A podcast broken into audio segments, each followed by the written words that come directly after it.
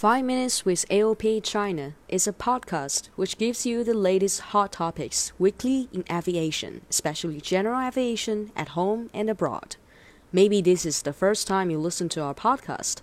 Maybe you have stayed with us since the very beginning. Here is the show.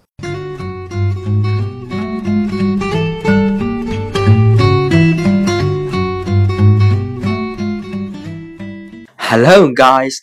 Today I start our podcast with the introduction of Lake Como. Yes, Lake Como, located in the north region of Italy near Milan, is the deepest lake in Europe with a depth of 410 meters. The crystal clear lake has seduced visitors since Roman times with its extravagant natural setting in foothills of Alps, subtropical climate, and later green villas. Along the coast lies Aero Club Como, the world's oldest seaplane base, which was founded in 1930.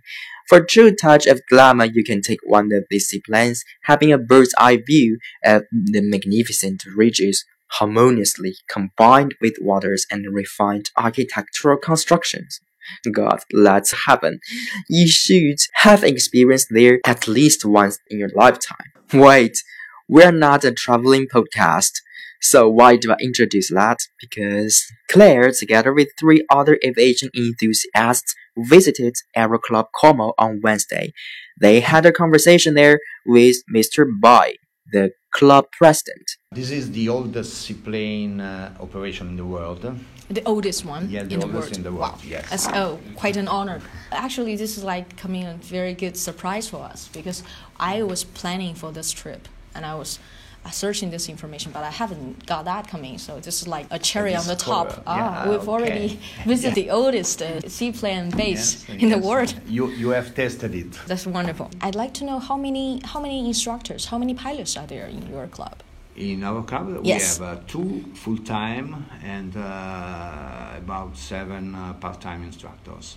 Okay. That normally are airline pilots who were born here as seaplane pilots, then they continue their career in uh, the airlines, Alitalia, Ah. Ryanair, and so on. I see. But so in the free time, they always come here because they live here in Como, and they always come and instruct uh, here because they also are instructors.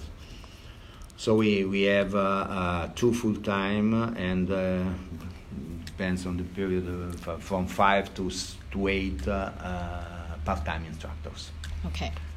We have uh, 200 members local about, uh, and uh, many, many people coming regularly from uh, all over. Europe, uh, coming for maybe one week uh, every year, two weeks, or something like that for flying seaplane. Do you deal with the military authority in order to make the airspace more free than it is now? Do, do, do, do you discuss with the. And actually, we are trying in every aspects to talk with them and Yes. to apply for the routes or for the flight plans. Yes. We're working on it from different because angles. this is a major issue Ah, uh, both uh, the use of the airspace and uh, flight plans. I mean if you have to tell uh, 24 hours before that Mm. you have to fly you, you probably this is an enormous limit because uh, most of flights uh, happen within uh, half an hour one Yeah. hour. One wants That's to fly right. within one hour they have to fly. They, they cannot uh, wait for an authorization coming the next day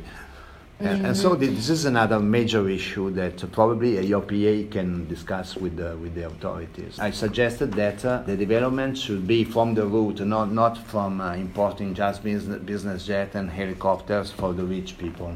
Because this is uh, something that is good maybe for uh, other countries, for Africa, but not for a country that is becoming uh, number one in the world in, in the near future. So my suggestion was uh, start uh, constructing an aviation background from the route and uh, and go on. You have to have. Uh, uh, 100,000 people uh, attending flight courses on small economic light machines and from there and then uh, mechanics working on the, these machines uh, controllers in uh, control towers that start from a small airport and so on and so you make the whole the whole business grow in the proper way It's really nice to have advice from great minds.